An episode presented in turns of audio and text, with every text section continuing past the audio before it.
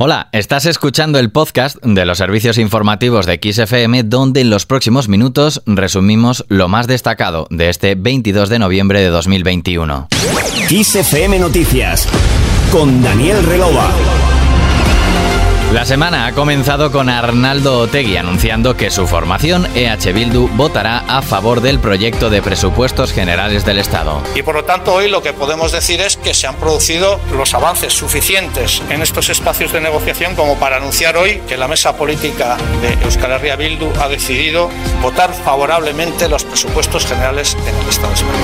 La portavoz de Bildu en el Congreso, Merche Aizpurúa, ha informado de que han alcanzado un acuerdo con el gobierno que incluye tres compromisos políticos importantes, además de varias inversiones económicas destinadas a País Vasco y Navarra. El proyecto de ley de presupuestos generales del Estado de 2022 afronta desde este lunes el debate en el Pleno del Congreso de las enmiendas parciales y el jueves terminará con la previsible aprobación de las cuentas. PP, Ciudadanos, Vox y Unión del Pueblo Navarro han dedicado sus intervenciones en la Cámara Baja a confirmar su rechazo a las cuentas. Los presupuestos catalanes también avanzan pero con polémica en el gobierno.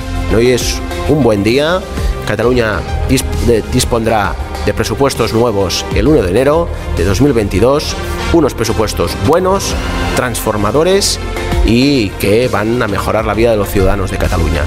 El presidente de la Generalitat per Aragonés, al que escuchábamos, ha anunciado este lunes a su gobierno que ha alcanzado un acuerdo in extremis con los comunes para salvar la tramitación de las cuentas para 2022. La noticia no ha sentado nada bien a su socio de gobierno. La portavoz de Junts per Cat, Elsa Artadi, ha informado de que su formación avalará el trámite presupuestario tras el pacto entre Esquerra y los comunes, pero pedirá una reunión con los republicanos de urgencia para analizar el recorrido que tiene el pacto de investidura para Artadi, el acuerdo con los comunes es un fracaso del independentismo y de Per Aragones.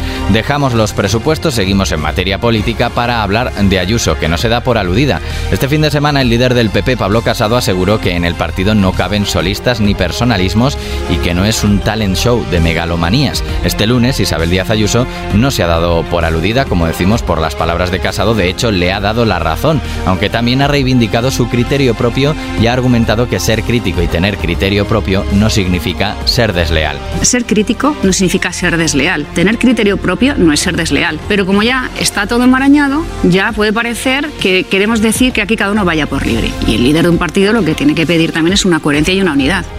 Hablamos de otros asuntos. Este lunes la incidencia se ha disparado. La transmisión de COVID en España ha aumentado 20 puntos desde el viernes, con 15.875 positivos, un 61% más que el lunes.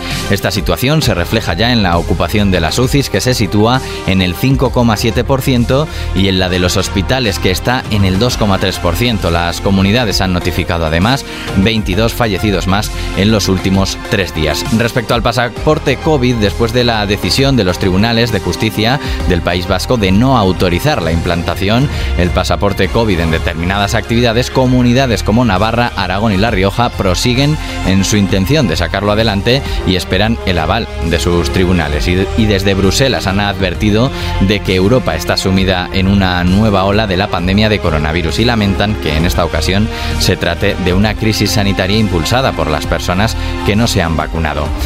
Y séptima jornada de huelga del sector del metal en Cádiz continúan los incidentes y también los intentos de llegar a un acuerdo. Los sindicatos y la Federación de Empresarios del Metal de Cádiz volvieron esta tarde a la mesa de negociación para tratar de buscar un acuerdo que ponga fin a esta huelga indefinida. Terminamos.